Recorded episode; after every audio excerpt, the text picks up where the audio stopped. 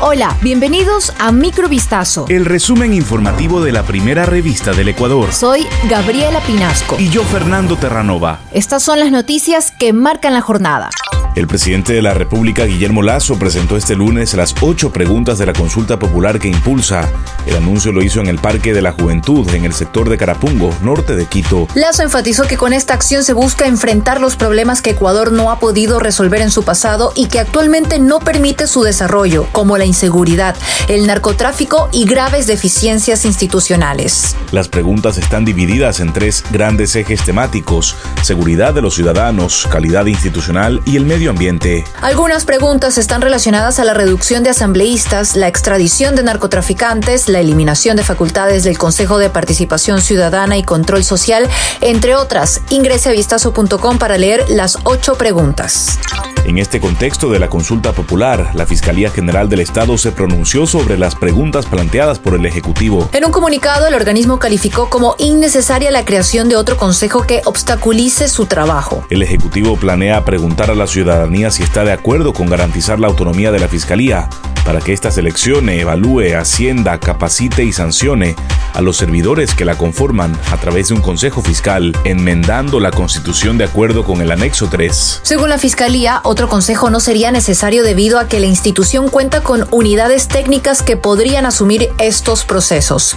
Actualmente el Consejo de la Judicatura es la entidad encargada de seleccionar, capacitar y sancionar a fiscales a pesar de que la Fiscalía es un órgano autónomo.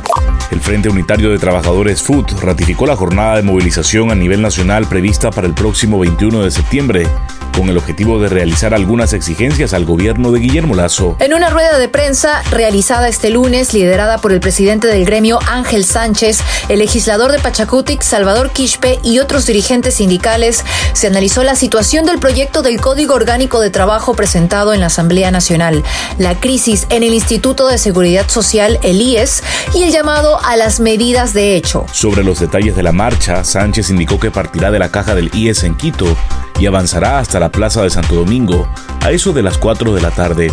También dijo que las movilizaciones se replicarán en otras ciudades del país. En su intervención, José Villavicencio, presidente de la Unión General de Trabajadores del Ecuador y vicepresidente del FUT, dijo que quieren evitar que se siga agravando la crisis del IES.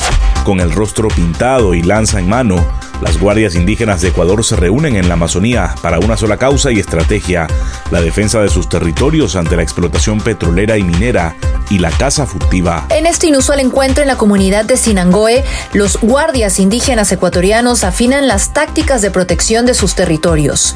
Desde muy temprano, estos grupos de voluntarios recorren la selva cerciorándose de que no hayan ingresado cazadores o trabajadores mineros o petroleros. Si bien llevan lanzas, rara vez las emplean contra los invasores. Las guardias cumplen su misión apoyadas en GPS y en las cámaras trampa que instalaron en ciertos puntos para advertir el ingreso de extraños. Lea el reportaje completo ingresando a vistazo.com. Esto fue Microvistazo. El resumen informativo de la primera revista del Ecuador. Volvemos mañana con más. Sigan pendientes a vistazo.com y a nuestras redes sociales.